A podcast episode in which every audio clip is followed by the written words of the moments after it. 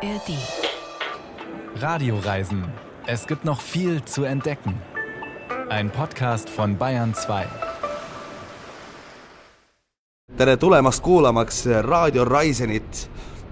nautige tervet show'd, tervet broadcast'i, mis on tulemas Das war eine Sprache, die die allermeisten nicht verstehen. Estnisch nämlich, also fast schon Finnisch. Aber Radioreisen habe ich rausgehört und sowas wie Broadcast. Darum ist es nämlich gerade gegangen. Das war Kali, ein sympathischer, bäriger Bassist aus Estland. Der hat uns gerade begrüßt und eine großartige Sendung angekündigt. Ich hoffe, dass wir dieses Versprechen einlösen können. Hochgradig sympathisch und abwechslungsreich wird es auf jeden Fall. Estland ist eines unserer Ziele heute in den Radioreisen, denn wir besuchen die Kulturhauptstädte des Jahres 2024. Tartu in Estland, Bodø in Norwegen und Bad Ischl in Österreich. Bärbel Wossack ist am Mikrofon und ich verspreche, es gibt viel zu entdecken.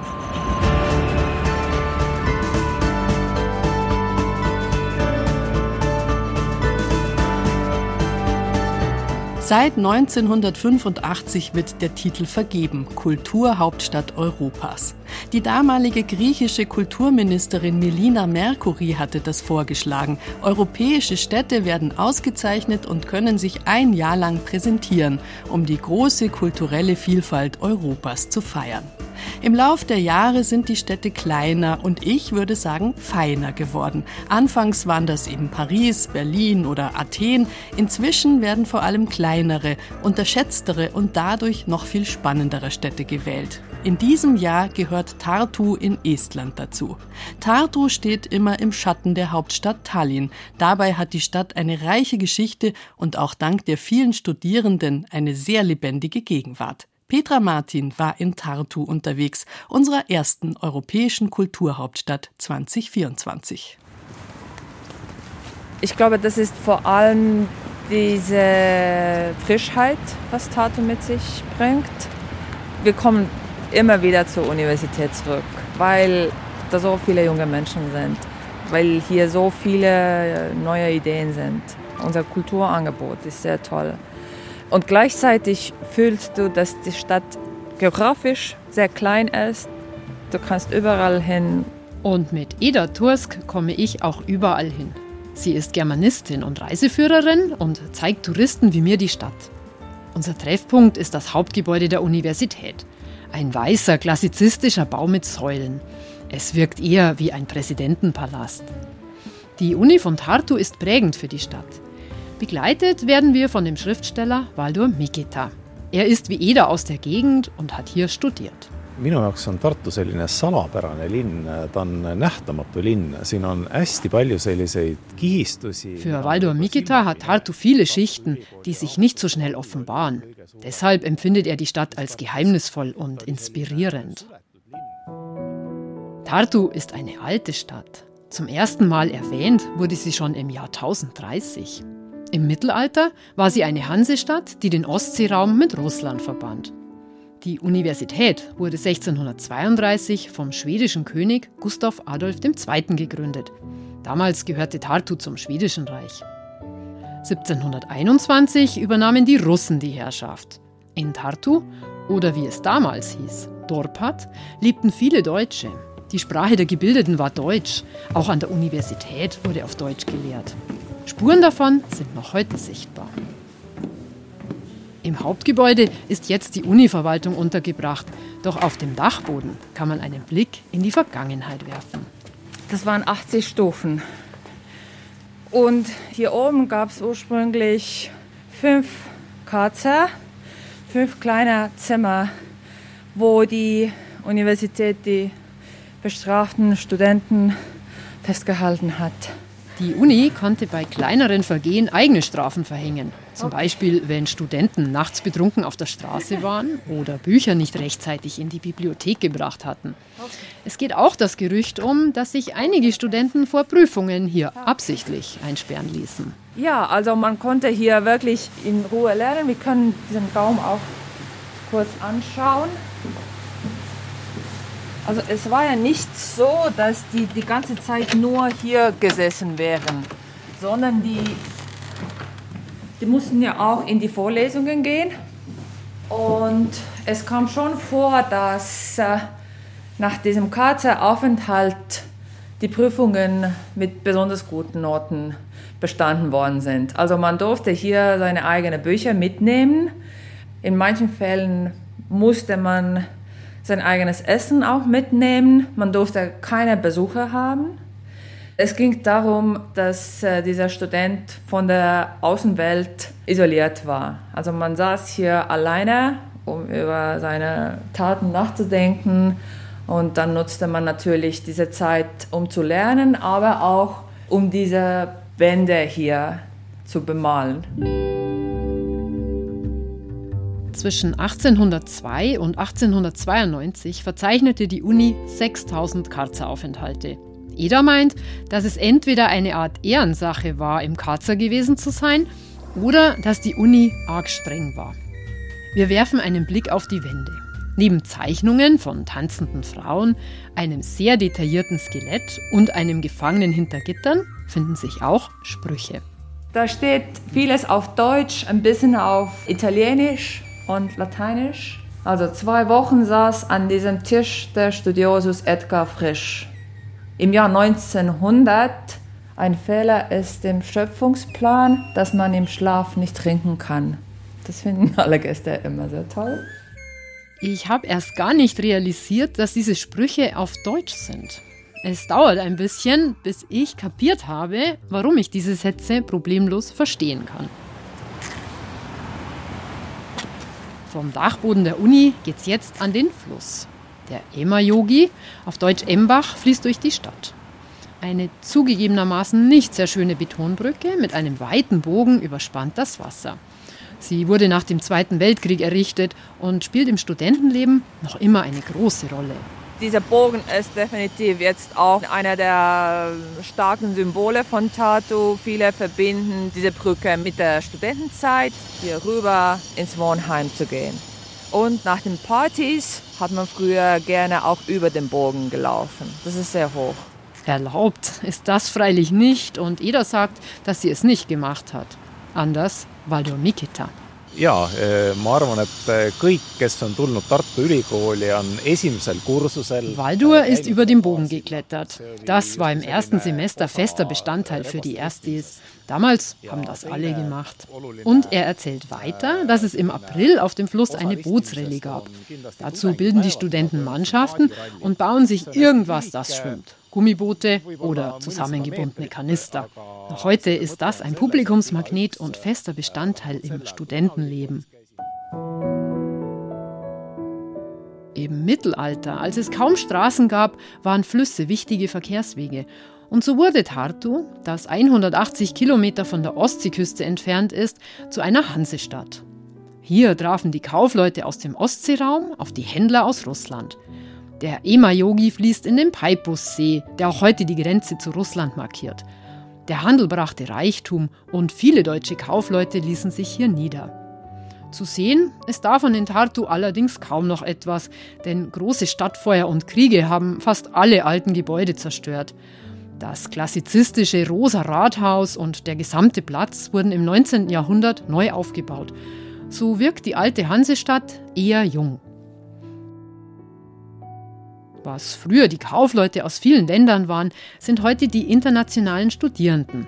Die Uni Tartu bietet einige Studiengänge auf Englisch und zieht so Wissbegierige und Wissenschaftler an. Das prägt die Stadt und das Leben hier. Wir haben sehr viele Start-ups in der Stadt. Wir haben also viel, was vom Studium oder von Zusammenarbeit mit der Wirtschaft entstanden ist durch wissenschaftliche Arbeit. Etwa 15 Prozent der Einwohner sind Studierende. Deshalb ist auch das Kulturleben für eine Stadt mit 100.000 Einwohnern sehr lebendig und freilich fehlen auch Cafés und Kneipen nicht. Wir sind jetzt auf der anderen Seite des Flusses. Jeder möchte mir ein Denkmalensemble zeigen, das viel über die Bedeutung Tartus für Estland erzählt. Ein älterer Herr mit Hut sitzt auf einem Granitblock. Wenige Schritte von ihm entfernt läuft ein Mädchen weg. Die beiden Figuren sind aus Bronze. Der Mann ist Johann Woldemar Janssen, der im 19. Jahrhundert gelebt hat und für die Esten in vielfacher Hinsicht wichtig ist. Erstens, er ist der Herausgeber der ersten estnischen Tageszeitung, Postimees, das gibt es immer noch. Dann hat er hier in Tartu einen estnischen Kulturverein gegründet, heißt Vannemuine. Aus diesem Verein sind eigentlich zwei tolle Sachen entstanden. Erstens haben die 1869 den ersten estnischen Sängerfest organisiert. Und zweitens entstand aus diesem Verein das erste estnische professionelle Theater. Und dann hat er den Text für das Lied geschrieben, was Jahre später unsere Nationalhymne wurde. In einem Gedicht bezeichnete Johann Woldemar Janssen als erster die Esten als Volk und gab ihnen damit eine eigene Identität. Das von ihm ins Leben gerufene Sängerfest findet bis heute statt und trug 1991 wesentlich zur friedlichen Loslösung von der Sowjetunion bei. Und jetzt gehen wir zu seiner Tochter. Das Haus der Janssens in Tartu war ein Zentrum der Intellektuellen des Landes. Eine davon ist seine Tochter, das laufende Mädchen hier. So, also vor uns steht seine Tochter Lydia Jansen. Für Essen ist sie mehr bekannt als Lydia Goidola. Goidola ist ein ausgedachtes Wort. Dieser Name oder dieses Wort bezieht sich auf das estnische Wort Goit, das bedeutet Sonnenaufgang. Der Name drückt auch den Aufbruch für die estnische Nation im 19. Jahrhundert aus. Schon als Schulmädchen schrieb sie Geschichten und Gedichte, die in der Zeitung des Vaters abgedruckt wurden als die einzige Frau in dieser Bewegung um die estnische nationale Erwachung ist sie bis heute sehr, sehr bekannt. In allen Städten in Estland gibt es eine Goidola Straße. Also sie gilt als die erste estnische Schriftstellerin, die wir kennen. Für uns Essen ist sie immer noch eine der wichtigsten Personen aus dem 19. Jahrhundert. Im Denkmalensemble läuft sie von ihrem Vater weg Ida meint, dass das ihre Emanzipation zeigen könnte. Andererseits muss es kein Weglaufen sein, es könnte auch ein Hinlaufen sein, zum Ort des Sängerfestivals, wo auch ihre Lieder gesungen werden.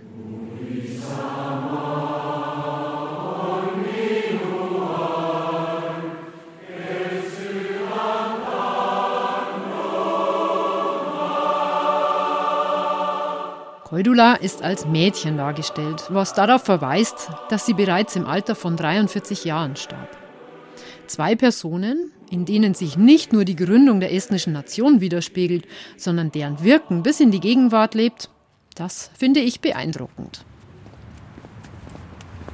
Ida, Waldur und ich sind weitergegangen und sind nun im Botanischen Garten, der auch zur Universität gehört. Hier wachsen auf kleinstem Raum mehr als 10.000 Pflanzenarten, darunter auch seltene und geschützte Exemplare. Seit über 200 Jahren gibt es den Botanischen Garten in Tartu schon. Damit ist er der älteste im ganzen Baltikum. Eine grüne Oase und genau der richtige Ort, um mit Valdo Mikita über den von ihm erfundenen Bärenindex zu sprechen. Äh, mis mulle Tartu juures meeldib, on see, et äh, Tartu jääb kahe suure järve Waldur gefällt, dass Tartu zwischen zwei Seen und zwei Sumpfgebieten liegt. Überhaupt die Natur in Estland und die großen Tiere im Wald. Und wenn die Entfernung vom Hauptgebäude der Universität zum nächsten Bären im Wald kurz ist, ist es eine gute Stadt. In Tartu sind es zum nächsten Bären 25 Kilometer, während es in Tallinn schon 100 Kilometer sind. Äh, siis äh, mul õnnestus äh, ühena vähestest mitte käia lasteaias. Waldur ist bei seiner Großmutter auf dem Land aufgewachsen, zwischen Schafen und großen Bäumen. Er hat, wie viele Esten, eine große Liebe zur Natur. Für die Stadt Tartu gilt nicht nur der Bärenindex, sondern auch der Fußindex. Denn im Stadtzentrum ist alles bequem zu Fuß erreichbar und auch Radfahren erfreut sich großer Beliebtheit. Aber auch in Tartu fahren, wie in fast allen europäischen Städten, viele Autos. Eine breite, vierspurige Straße führt am Fluss entlang. Um hier die Aufenthaltsqualität zu verbessern, wird diese Straße jeden Sommer für mehrere Wochen gesperrt. Es werden dann äh, Bühnen aufgebaut, es werden Bänke aufgestellt, es gibt kleine Foodtrucks, es gibt sozusagen Möglichkeiten für Leute in der Stadt, die freie Zeit hier zu verbringen. Es wird ein bisschen grüner gemacht, ein bisschen gemütlicher, also ja so ein aktiver Raum, damit dieser Teil der Stadt, wo wir links einen großen Park haben, dann diese Straße und dann weiter rechts den Flussufer, dass alles miteinander verbunden ist, dass es äh, weniger Verkehrslärm gibt und dass Leute diesen freien Weg direkt zum Fluss haben. Und auch am Ufer entstehen Stufen und Pavillons, damit die Tartuer ihre Stadt und den Fluss noch mehr genießen können. Dass Tartu zur europäischen Kulturhauptstadt gewählt wurde, erfüllt die Einwohner mit Stolz. Das Motto ist Arts of Survival, also die Künste des Überlebens in allen Facetten. Eine Sauna soll zum Ort für Diskussionen werden und auf dem Rathausplatz ist eine Art Kuss-Happening geplant, passend zur Statue Kissing Students, einem der Wahrzeichen Tartus. Man will natürlich mehr von der Welt gesehen werden, Besucher hier auch willkommen heißen. Ich glaube, dieses Jahr öffnet die Stadt mehr für die Welt, bringt mehr Aufmerksamkeit auf uns, räumt vielleicht einige Vorurteile weg, im Sinne von äh, der kleinen Stadt, was kann hier schon großartig los sein, dass Leute, die Tartu besuchen, einfach hier eine gute Zeit haben. Tartu zwischen Seen, Wäldern und Sümpfen gelegen, diese Stadt ist unbedingt einen Besuch wert. In gut zwei Stunden ist man mit dem Zug da von der Hauptstadt Tallinn. Das Ticket wird natürlich digital gekauft, wie beinahe alles in Estland, dem fortschrittlichsten Land Europas, was die Digitalisierung angeht. Hier kommt jetzt nochmal der Bassist Kali, den wir ganz am Anfang der Sendung gehört haben. Der ist mit seiner Band namens Death Rage Reload nämlich sehr analog mit einem kleinen Tourbus durch Europa unterwegs. Kollegin Helen Malich ist neulich praktisch hineingestolpert in die Band. Am Münchner Hauptbahnhof hat Kali mit seinen vier Bandkollegen versucht, seine Musik ganz oldschool in Form von CDs an den Mann und an die Frau zu bringen, in diesem Fall eben an Helen. Und die konnte gar nicht anders, als die sympathischen Musiker auszufragen, wie das alles kommt. Somebody needs to keep the old school alive while everything is moving over to internet people need to be also social and talk to each other and even though estonia is highly uh, digitally advanced we want to go with the old school flow Nice. And where are you from in Estonia? most of uh, us we are from Pärnu but me personally i'm uh, from near Rakvere And uh, what are you doing in Munich? uh, we are traveling constantly all around Europe for the past eight years non-stop For eight years. yes Wow. And uh, how are you doing that? Do you have any uh, special plans where to go? Any special ideas? Uh, what your next location will be? Well, right now we are moving towards northern Germany, but what keeps us going is our motivation and goals. Eight years is quite a long time. How do you record your music then?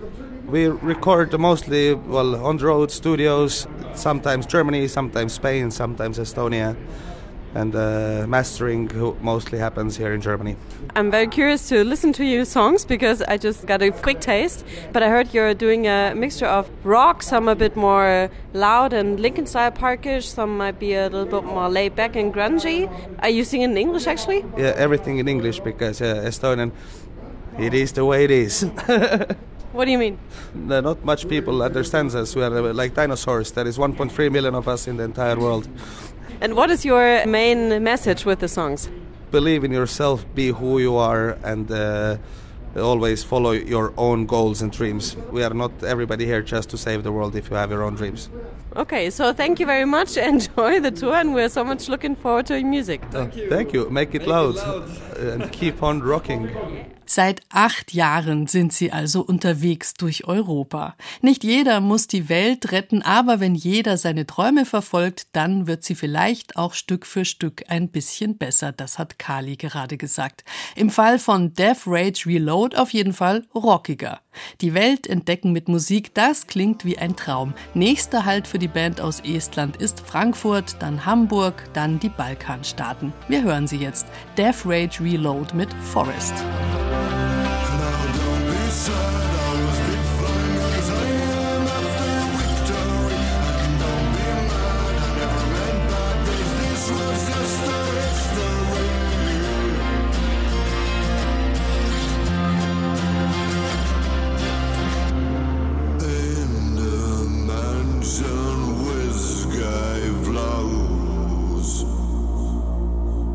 Von Estland geht es jetzt weiter ganz in den Westen von Europa, in den Nordwesten, um genau zu sein, weit nach oben an der norwegischen Küste entlang.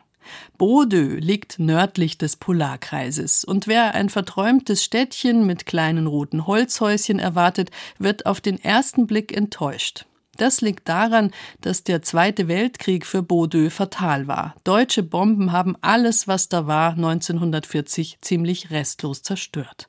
Aber nach dieser Katastrophe, nach dem Krieg, ist die Stadt richtig durchgestartet. 50.000 Einwohner gibt es heute. Für eine Stadt so weit im Norden ist das ziemlich viel.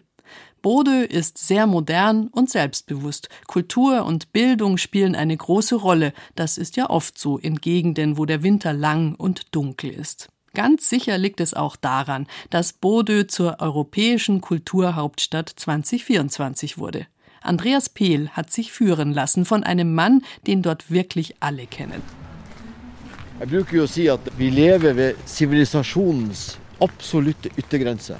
Wir leben hier an der absoluten Außengrenze der Zivilisation, sagt Halfdan Sivertsen. Er wohnt in Bude, rund 80 Kilometer nördlich des Polarkreises. Man muss nicht weit nach Süden fahren und schon ist alles vorbei. So ein Spruch kann nur von einem eingefleischten Nordländer stammen. Und Halfdan Sivertsen ist einer. Außerdem Liedermacher, einer der bekanntesten Norwegens. Sogar mit Elton John stand er schon auf der Bühne. Er ist über 70 und hat sein ganzes Leben in Bude verbracht, der 50.000 Einwohnerstadt, die viele, wenn überhaupt, nur als Hafen zu den Lofoten kennen. Kugeli, also gemütlich, sei vielleicht das falsche Wort für Bude, meint er, und zählt auf, was die Architektur hier ausmacht. det er jo en ganske brutal bebyggelse. Det er mye klosser, det er mye betong, det er mye firkanter. Brutale Bebauung, viele Klötze, viel Beton, viele viereckige Häuser. Den Charme typisch norwegischer Kleinstädte hat Bude nicht. Historische Gebäude, Fehlanzeige. Denne byen ble jo bomba sønder og sammen i 1940, og 27. mai. Tyske bombefly som ødela De brant opp 400 hus, nesten hele byen. Die Stadt wurde am 27. Mai 1940 durch deutsche Bomber ausradiert. 400 Häuser, also im Grunde ganz Bude, wurden damals vernichtet. Zum Glück gab es nur wenige Tote, die Bewohner waren gewarnt und konnten sich in Sicherheit bringen. Nur die mittelalterliche Kirche von Budegott ist erhalten, ein paar Bushaltestellen außerhalb der Stadt, in der Nähe des sehenswerten Jektefartsmuseum, das sich mit der Handelsgeschichte der Region befasst. Jeg er oppvokst med at det var bare kratere og sånn, og så kom byen, kom byen. Så jeg har sett hele byen vokse og bli eh, til det den er i dag, da. Halfdan wuchs mitten in den Bombenkratern auf. Er hat die Stadt wachsen sehen. Gerade fünf Jahre war der Krieg vorbei, als er geboren wurde, und seine Eltern waren damit beschäftigt, nach vorne zu schauen, aufzubauen, neu zu gestalten, erzählt er. Nur ein Katzensprung ist es aus der Stadt hinein in die polar geprägte Natur mit ihren Wäldern, den Bergen, den Nationalparks. Der Wind bläst heute kräftig vom Meer herein. Das sind auch die Themen, die viele von Halfdans Liedern prägen. Das Leben mit der Natur, das Licht und die ausgeprägten Jahreszeiten hier im Norden. Heute aber führt er mich durch seine Stadt. Dette er Bodø domkirke. Den er veldig spesiell, veldig fin innvendig og har et fantastisk orgel. Vor einem großen grauen Bau, der auf mich wenig einladend wirkt, bleiben wir stehen.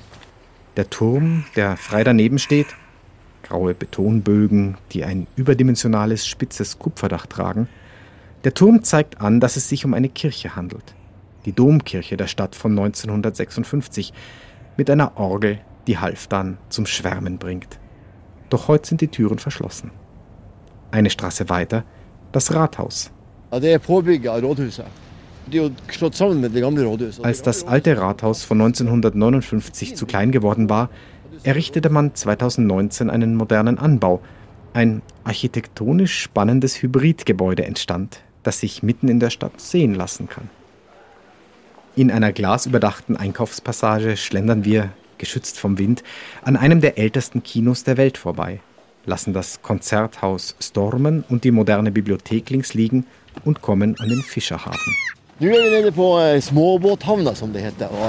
Hier liegen dicht an dicht Fischerboote, private Schiffe und Yachten in allen Größen. Jetzt sieht man, wo das Herz der Stadt schlägt. Am Meer.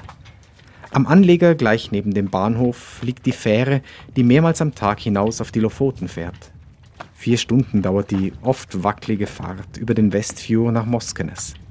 Daneben der Hurtigruten-Kai, die Verbindung in Richtung Kirkenes im Norden und Bergen im Süden. Seit Jahrtausenden verbindet das Meer Bude mit dem Rest der Welt, erzählt Halfdan. Von hier aus wurde getrockneter Dorsch, Stockfisch, nach Süden verschifft, über Bergen und die Hanse bis nach Portugal, Spanien und Süditalien. Så kan du gå og bestille grilla. Er også veldig godt. Das müsse ich übrigens unbedingt probieren. Gegrillter Trockenfisch. Der wird zuerst in Wasser eingelegt und wieder aufgeweicht, danach gegrillt und dann mit Speck und Erbsenpüree serviert. Ein guter Plan für heute Abend, meint Halfdan und fragt gleich in einem Restaurant nach, ob noch ein Platz frei ist. Har Mit ihm in Bude unterwegs zu sein bedeutet, sich Zeit zu nehmen für die Stadt und vor allem für die Menschen hier. Er. So ziemlich jeder kennt ihn, grüßt ihn und wechselt einen Satz über das Wetter, über die Musik oder natürlich über das große Ereignis, das der Stadt bevorsteht. Europäische Kulturhauptstadt 2024. Darüber möchte ich mehr wissen. Halfdan begleitet mich zum Haus der Touristinformation. An der grauen Fassade leuchten bunt vier Buchstaben und vier Zahlen. Bude 2024. Im ersten Stock ist das Organisationsteam untergebracht. Es ist erstaunlich ruhig hier. Ja, geht einfach hier durch und hoch eine Etage. Dankeschön. Junge Leute sitzen in einem großen Büro an elegant geschwungenen Flachbildschirmen. Daneben die obligatorische Kaffeetasse, die hier in Norwegen zusammen mit der Maus und der Tastatur im Grunde als Computerzubehör gilt. Skal dere ha kaffe eller noe sånt? Skal vi sjekke hva vi har? Kan jeg bare trykke på send på den her? Og så Ich bin mit Henrik Sand Dagfinnerud verabredet. Er ist der Programmchef für das ganze Jahr, in dem Bude europäische Kulturhauptstadt ist. Konseptet europeisk kulturhovedstad blir nok oppfatta som et mega-event. Viele seien ja der Meinung, dass europäische Kulturhauptstadt bedeute, ein Mega-Event zu organisieren, vergleichbar mit dem Eurovision Song Contest oder einer Europameisterschaft, sagt Henrik Sandagfinrud. Doch man wolle im nächsten Jahr hier in Bude Impulse geben, einen Kurs setzen, auf dem es die nächsten Jahrzehnte weiter in die Zukunft gehen kann. Das bedeutet, Menschen aus der gesamten Region zu mobilisieren, Probleme und Schwierigkeiten zu thematisieren und dafür Lösungen zu finden. Et høydepunkt med Bodø er bodøværingene, altså menneskene. Die Menschen, meint Henrik, der vor zehn Jahren aus Oslo hierher in den Norden gezogen ist, sind hier in Bude und der ganzen Region Nordland nämlich ganz besonders. Jeg syns også det er underkommunisert og undervurdert i hvor lang tid denne regionen har hatt europeisk kontakt. Es sei viel zu wenig bekannt, wie lange diese Region im hohen Norden schon europäische Kontakte hat. Bestes Beispiel seien die vielen Funde aus der Wikingerzeit, die belegen, wie dicht diese Gegend hier besiedelt war. Oder natürlich die Erlebnisse von Pietro Querini, einem Händler aus Venedig, der im Jahr 1432 auf dem Weg von Kreta nach Flandern Schiffbruch erlitt und mitten im Winter bis auf die Lofoten abgetrieben wurde. Natürlich waren den Fischern hier Italien und Venedig ein Begriff durch den Export des Stockfisches. Ebenso natürlich konnten sie Pietro Querini den Weg nach Hause mit einer Jektefahrt auf einem der sogenannten Jekt-Segelschiffe organisieren, so wie es im Museum zu sehen ist, voll beladen mit kräftig duftendem, getrockneten Dorsch. Folk hadde et forhold da til at det fins noe som London, og det fins noe som heter Cádiz, og det fins noe som heter Venezia. Og det tror jeg ikke nødvendigvis er en selvfølge i alle områder av Norge på den tiden. Die Leute wussten, dass es etwas gibt, das London heißt oder Cadiz oder Venedig, meint Henrik. Und das sei nicht selbstverständlich in allen Gegenden Norwegens im 15. Jahrhundert so. Diese Offenheit sei typisch für die Menschen hier. Hele prosjektet, som det ble presentert til EU, heter Articulation. Artikulation, so heißt die große Überschrift über dem Jahr 2024. Henrik Sandakfinrü und sein Team möchten in Bude und der Region Nurlan diese Geschichten und die Geschichte des Nordens aus dem Norden heraus erzählen. Auch wenn das Image, das Klischee ein anderes ist, die Menschen wohnen hier seit Jahrtausenden nicht trotz etwas, sondern wegen etwas. In Bude ist es im Jahresschnitt rund 7 Grad wärmer als im rund 1000 Kilometer südlicher gelegenen Oslo. Die Stadt hat trotz dunkler Winternächte insgesamt mehr Tageslichtstunden als die meisten anderen Städte der Welt.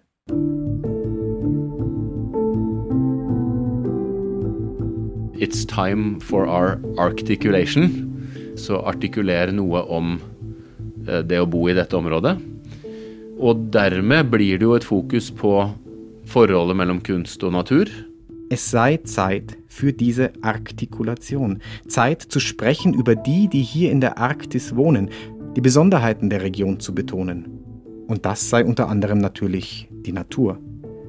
Daraus entstanden für 2024 Ideen wie ein Konzert in einer Unterwassergrotte, neue visuelle Kunst in der Natur, Geopoesie und Literatur in den Nationalparks, Outdoor-Festivals, eine enorme Spanne zwischen großen Ereignissen der Populärkultur bis hin zu kleinen und intimen Veranstaltungen.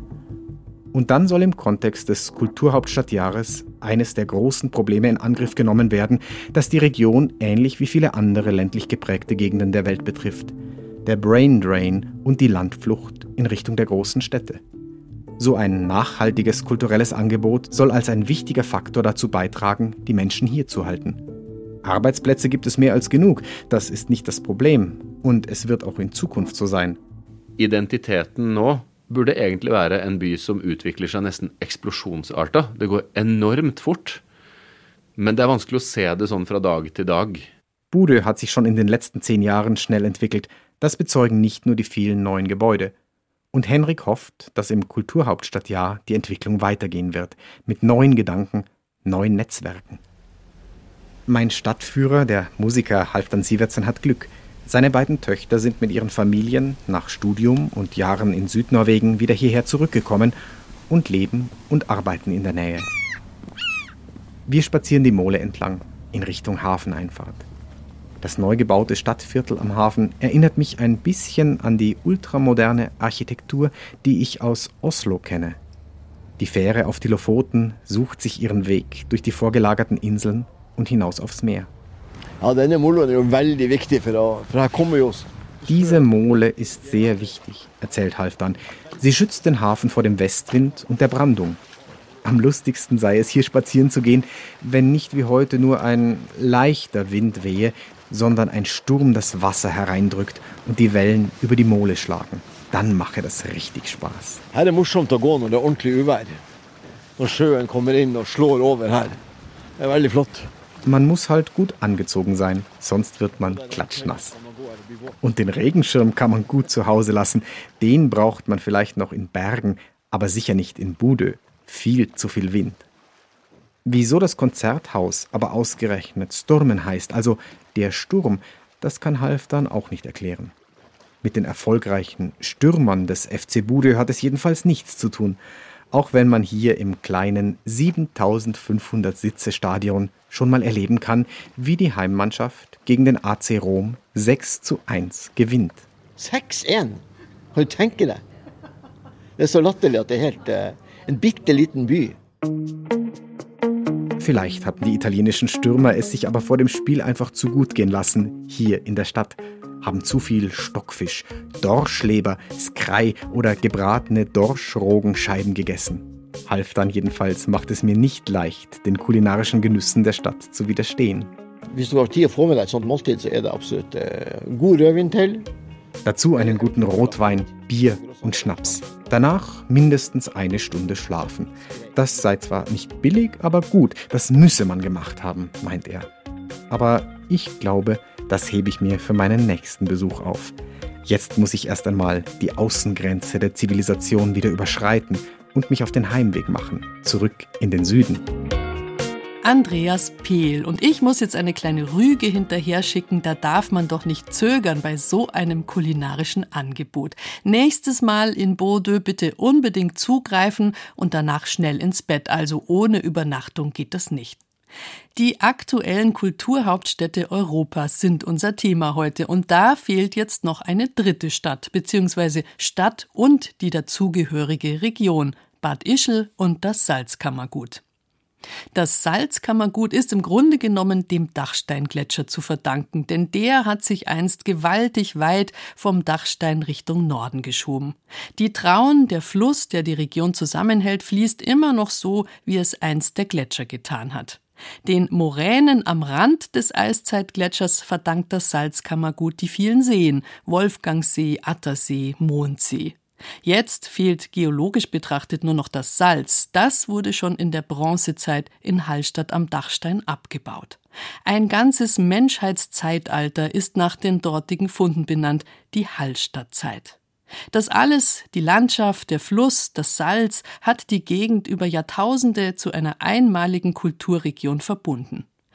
Nicht ohne Grund also ist Bad Ischl mit dem ganzen Salzkammergut außenrum die dritte Kulturhauptstadt des Jahres. Stefan May hat die Gegend schon vorher besucht und den kulturellen Zusammenhalt ganz besonders in der Musik gefunden, bei den Genussgeigern des Salzkammerguts. Ein Sonntagmorgen in der Stadtpfarrkirche. Die Barbara-Messe wird von der Salinen Musikkapelle Bad Ischl begleitet. Eine von fünf Musikkapellen in der Stadt mit 14.000 Einwohnern übrigens. Wohl keine andere österreichische Gemeinde von vergleichbarer Größe verfügt über so viele Klangkörper. Musizieren im Salzkammergut ist aber nichts Plakatives, keine Fremdenverkehrsattraktion, erzählt der Bad Ischler Pfarrer Christian Oehler. Salzkammergut subkutan, das erlebt man, wenn man mal wirklich zum Beispiel Sternsinger geht in Berneck das ist so das alte Bergarbeiterdorf. Und wenn man dann nachher beieinander sitzt und wenn es dann zum Singen und zum Boschen anfangen, dann erlebt man wirklich, was die Seele von den Menschen herinnen. Salzkammergut hat es immer als zehntes Bundesland verstanden. Also es ist schon irgendwie ganz was Eigenes und Eigenwilliges. Das gefällt mir. Manchmal geht es aber nicht nur den Touristen so, dass sie von den musikalischen Schätzen ihrer Region gar nicht so viel mitbekommen, zum Beispiel von den sogenannten Genussgeigern. Im Herz-Reha-Zentrum Bad Ischl steht der Physiotherapeut Viktor Kisch, ein Badetuch umgebunden in der Schwimmhalle und erzählt, wie er selbst zu dieser Musikgruppe gekommen ist. Erst mit 35 Jahren hatte er sich überhaupt für die Violine zu interessieren begonnen, als seine fünfjährige Tochter in der Musikschule mit dem Geigenspiel anfing, erzählt er. Aus einer lokalen Zeitung erfuhr er dann von den Genussgeigern. Ich habe zuerst schon Geigen gespielt im Musikverein und in der Kirche.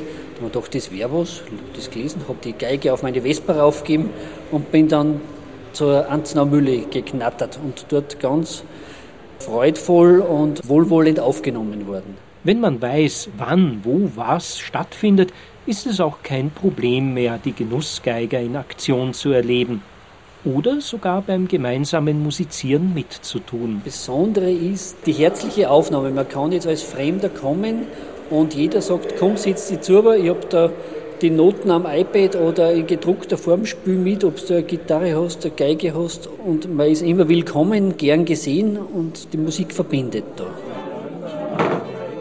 Von der Schwimmhalle ins Gasthaus.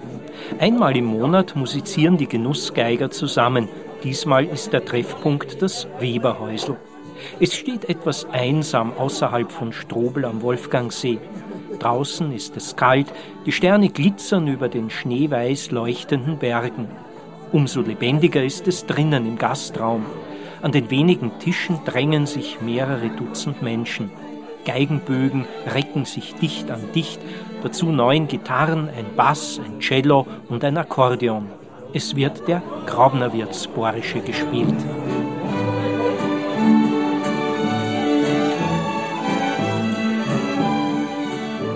Mehr als 30 Musikantinnen und Musikanten jedes Alters haben sich zusammengefunden. Jedes Mal ist die Besetzung anders. Immer erreichen sie nahezu Orchesterstärke, wenn sie alte und neue Stücke miteinander proben. Denn die Aufführung ist eine Probe und die Probe ist die Aufführung.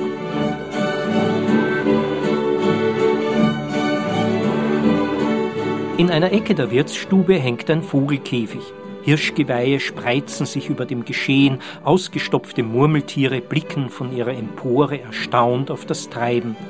In einer Pause steht Organisator Ludwig Wiener mittendrin in dieser Zufallsgruppe. Ein glückliches Augenpaar strahlt über seinem grauen Bart. Wir sind keine Gruppen, wir sind eher Einstellung, sagen wir mal so. Dann gerne musizieren, da wird keiner kritisiert. Wenn einer nicht mehr mitspielen will, soll er aufhören. Wenn er mitspielen will, spielt er mit. Und gebe halt ein bisschen die Stückchen vor, dann haben wir aber Wunschrunde, da können noch die Stückchen vorgeben. Freies Musizieren, genauso wie es in Wirtshaus immer stattgefunden hat. Jetzt ist zum Beispiel der Wirt dran. Er wünscht sich etwas von Ennio Morricone. Geigen kommt von Aufgeigen, von Aufmusizieren. Ne? Nicht nur von der Geigen, sondern auch alle anderen Instrumente.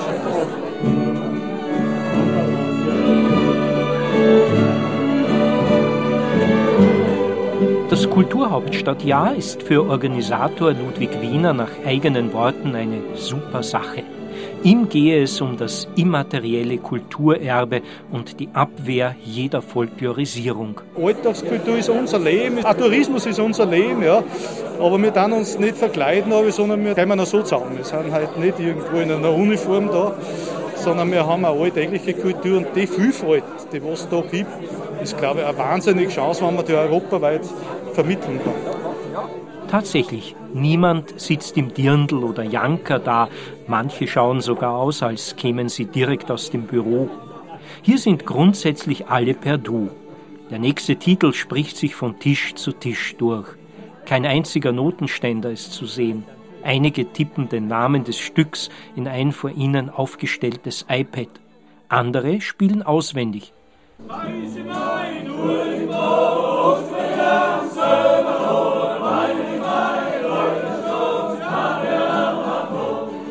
Die Melodien sind irgendwann halbwegs bekannt. Also man hat die irgendwo im Ohr. Ich bin ja damit aufgewachsen auch. Und Volksmusik wird ja auch übers Ohr weitergegeben. Also es ist kaum so, dass man das mit Noten lernt, die traditionellen Stücke. Sagt Brunhild Gföllner, die am Cello fast alles auswendig spielt. Das Salzkammergut hat ein so dichtes Netz an aktiven Musikanten und Musikantinnen wie sonst kaum anderswo. Ich spiele sonst auch noch Geigen in der Salzkammergut Geigenmusik und ein bisschen Gitarre mit meiner Freundin und sonst habe ich halt auch im Orchester gespielt von der Musikschule oder so. Es sind deutlich mehr Spielerinnen als Spieler. Christel Roth kommt jedes Mal eigens aus dem Salzburgischen, aus Hendorf am Wallersee zu den Genussgeigerabenden. Seit ungefähr acht oder neun Jahren sind wir fix dabei bei der Runde und es gibt uns sehr, sehr viel Freude, Energie und also wir vermissen die Gruppe sehr, wenn wir nicht dabei sein könnten.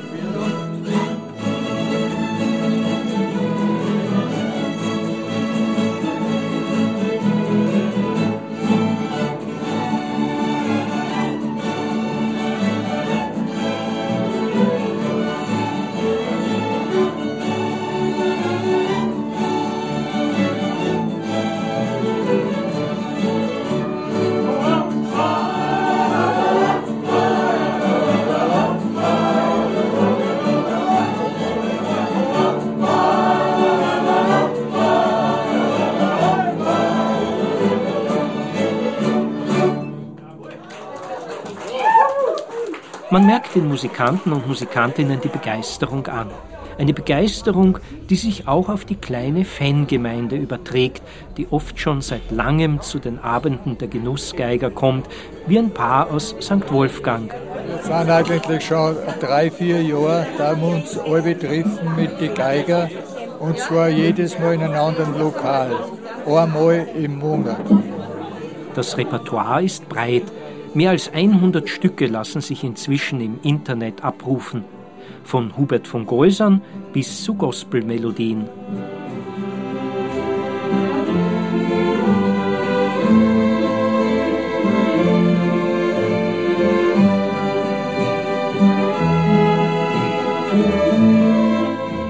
Es ist eine basisdemokratische Veranstaltung ohne Obmann, Kassier oder Vorstand. Es gibt nur einen Organisator, den Bad Ischler Ludwig Wiener, der im Forstamt der Salzburger Landesregierung arbeitet. Jeder, der da ist, soll sich sein Loch im Klangteppich suchen. Und ist jeder sein eigener Künstler. Und darum gebe ich auch nichts vor. Also nicht, dass da einer dirigiert oder sagt, na, das müsste so da, so da. Man macht schon Vorschläge. Ich, spielen wir es einmal einstimmig, spielen wir es einmal so, probieren wir es. Ja. Und, und jeder sucht dann sein, sagt dazu, was er kann, was er empfindet, was er tut. Ich glaube, sobald ich den ersten Ton singen, den ersten Ton spielen kann, kann ich mich künstlerisch entfalten.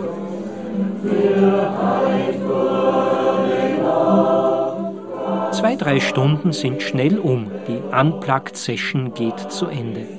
Bevor die Musikanten ihre Instrumente einpacken und sich in der kalten Nacht in alle Richtungen zerstreuen, wird noch bekannt gegeben, wo man sich im nächsten Monat am ersten Donnerstag wieder trifft. Und dann spielen sie dem Wirtshaus Weberhäusl in Strobel noch ein Abschiedsstück.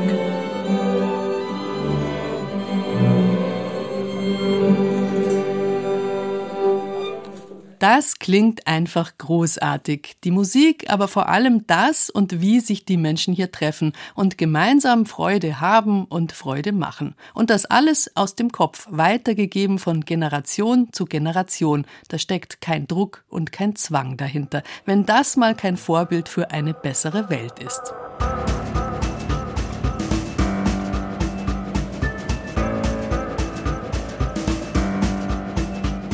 Manchmal ist es durchaus in Ordnung, sich in eine bessere Welt wegzuträumen. Zurück in die Wirklichkeit geht's ja eh. Wer mal wieder eintauchen will in andere Welten mit dem Radioreisen Podcast, geht das sehr gut und man kann ja auch nebenbei noch was Reales wie abspülen oder kochen oder im Zug sitzen erledigen. In der ARD Audiothek gibt's den Radioreisen Podcast ganz einfach zu finden und auch überall sonst, wo es Podcasts gibt. Vielleicht haben wir Sie inspiriert, in dieser Sendung die europäischen Kulturhauptstädte in echt zu besuchen. Tartu, Bodø und Bad Ischl samt Salzkammergut. So spannend ist Europa. Am Mikrofon war Bärbel Wossack.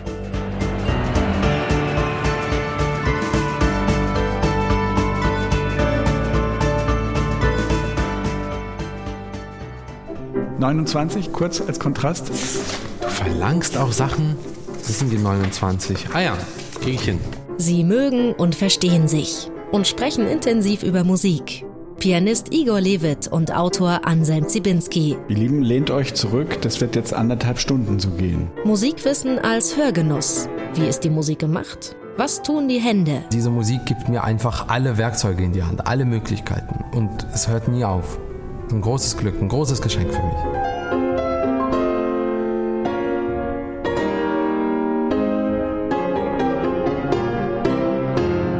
Der Klavierpodcast mit Igor Levit und Anselm Zibinski. Ein wilder Ritt durch musikalische Themen, Einflüsse und Epochen, gepaart mit Igor Levits persönlichen Geschichten zu den Stücken. Gibt's in der ARD Audiothek und überall, wo es Podcasts gibt. Oh, macht das Spaß.